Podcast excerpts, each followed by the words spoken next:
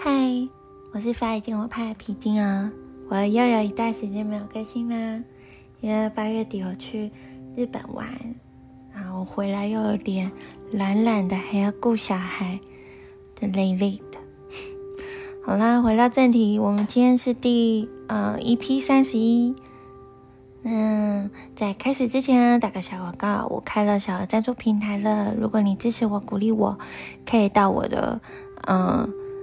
社群媒体上的首页看到传送门连接，然后呢，我最近上四八六先生节目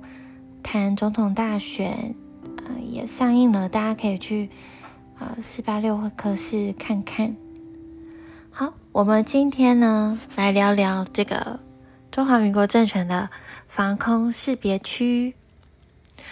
嗯，先聊。先在谈这个之前，我们先来谈，就是它跟领空的差别。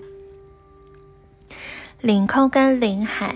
它是呃真正的主权国家，它才会具有意义的范围。因为呢，这是主权国家，它才可以主张的主权排他的范围。但中华民国政权只是中国政权，不是主权国家，在台澎上具有的合法管辖权是源自于。盟军的命令并不是代表自己的中国政府而来，而且军事占领也不得主张领土主权，因为他谎称台湾光复才把中国内战带到台澎上来。其实，防空识别区这个概念呢，没有国际法上的效力，但是在国际政治上却有重要的生存空间的含义。因为实际应用上会牵扯到对空武器以及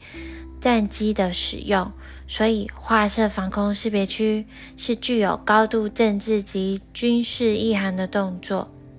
一个主权国家或者治理当局为了防空的需要所划定的范围，如果有其他飞机飞入，就必须表明自己来自哪里。如果是具有武力的军机进入这个范围，则会广播被要求马上离开。该地的军机也可能会，呃，半飞，就是飞在他旁边来追踪对方有没有离开。并不是每个主权国家或者治理当局都有防空识别区。会划设防空识别区，通常是担心会发生战争，为了避免。敌方军机快速飞入领空，所以画设防空识别区，让自己可以及早发现，也可以事先预警，就是阻止敌方威胁，是提高防空安全的措施。防空识别区这个划设范围，就常理来说，不能涵盖他国领土，呃，领海上方的领空。但我们看到中华民国政权的防空识别区却划到中国领土领海上，从这里就可以知道，中华民国政权认为台湾海峡两侧属于两个国家，而这都是中华民国政权流亡到台湾后才产生的问题。防空识别区的设置是为了及时将威胁阻绝在领空之外。因此，当具有攻击性的军机未经事前通知且没有正当理由直接进入呃这个防空识别区的时候呢，当然是会呃表现出威胁的态度，是一种挑衅的行为。嗯，但我还是要特别说一下，领空呢没有无害通过这个概念哦。划设防空识别区的国家或者治理政权会基于确保领空的安全的目的，要求进入防空识别区的航空器表明自己的身份，啊，所以会广播警告、监视、驱离这个对方的航空器。因此，防空识别区的划划设不不应该给予他国领空。换句话说。中华民国政权化的防空识别区直接涵盖到中国领土上就有问题。由中华民国政权所划设的防空识别区范围，基于中华人民共和国政权治下领域的空域，我们可以知道，中华民国政权并未将中华人民共和国政权认定为其他于国家。那也没有将中华人民共和国政权治下领域认定为他国领土。其防空识别区的画设，明白反映出一中两政权之间内战格局仍旧存在。所以前面才说，中华民国政权他认为台湾海峡两侧属于同一个国家。那中华人民共那。中华民国政权的防空识别区划设到中华人民共和国政权治下范围，其实就是明白告诉你，这两个政权存在敌对的关系，要不然怎么会将可以对境外航空器进行跟飞广播驱离的这个防空识别区划在啊中国领土上呢？对不对？如果是两个主权国家，防空识别区这样画就是挑衅的意思啦。不过，我们也没有看到中华人民共和国政权对中华民国政权防空识别区这样话有什么具体的反对。这代表什么呢？中华民国政权防空识别区这样话，固然是凸显出这两个政权存在敌对的关系，可是，但是中华人民共和国政权对中华民国政权防空识别区范围的这个沉默，所反映的就是。因为中华民国政权也是中国政权啊，所以中华民国政权将防空识别区划到中华人民共和国政权治下范围，并没有侵犯他国领空的问题哦。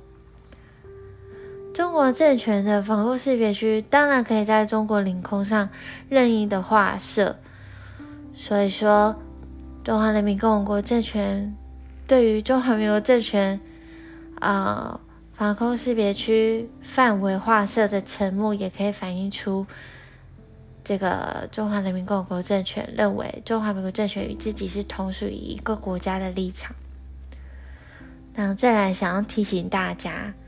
台海中线就跟中华民国政权的防空识别区一样，是一种两政权利用来搞心理战，让台澎著名死抓着中华民国政权不放。自陷中国内战地狱的道具啊！台海中线是中国内战事实上的停战线，本来不应该画在那边的，但因为中华民国政权流亡到为盟军占领的台澎，所以才会画到台湾海峡上面。那台海中线不是领海领空的分界线，就算飞越也不代表什么。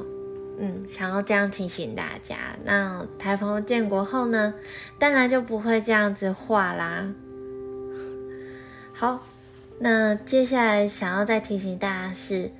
国际法并不是防止战争的法律，也不是发生战争呢就代表国际法无用。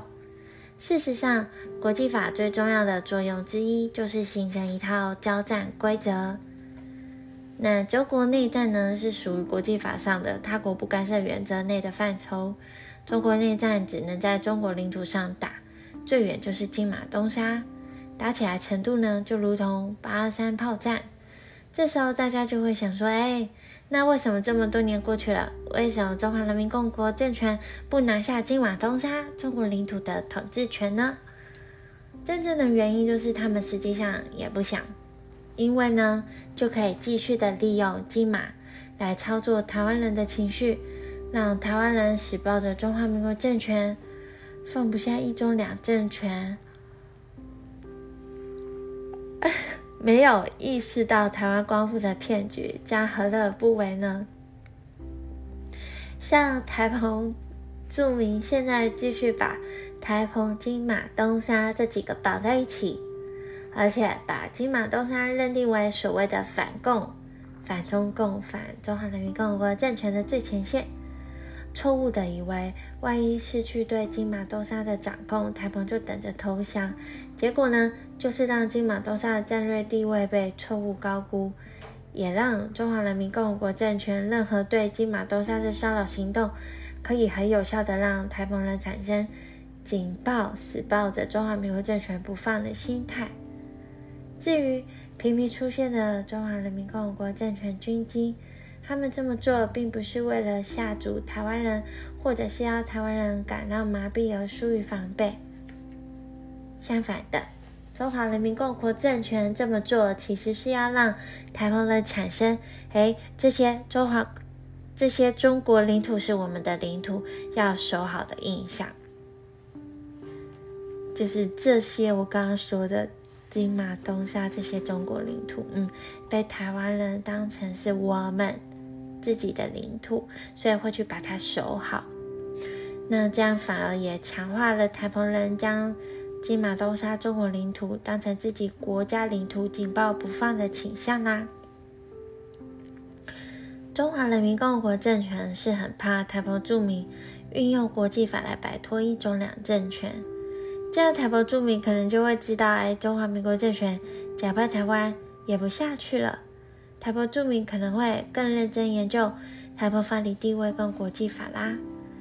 而且，中华人民共和国政权可能很难再利用骚扰中国领土金马兜沙来操控台胞著名的情绪了。所以，厘清中华人民共和国政权武统威胁，源自于他主张政府继承。主张收复中华民国政权作为中国取得台澎领土这件事情，所以啦，我们台湾人真正该思考的是，我们要如何做出正确的主张，把手上可以用到的筹码都拿出来使用。一个真正想要和平的人，并不会什么都不做，而是会采取行动去提高战争的代价，降低战争的威胁，有效避免战争发生，而且不惧战。那自觉建国，让自己有国家，完成在国际社会中最基础的自我保护准备工作，呃，整军精武，还有完成实力上的自我保护准备工作，强化保乡卫土的概念、信念，完成精神上的自我保护准备的工作，完成法律上、实力上、精神上的准备，这才是一个真正想要。和平的人会做的事情。以上，共勉之。我们下次见。如果你喜欢我的频道，可以帮我按五颗星星，再帮我分享出去，谢谢啦，拜拜。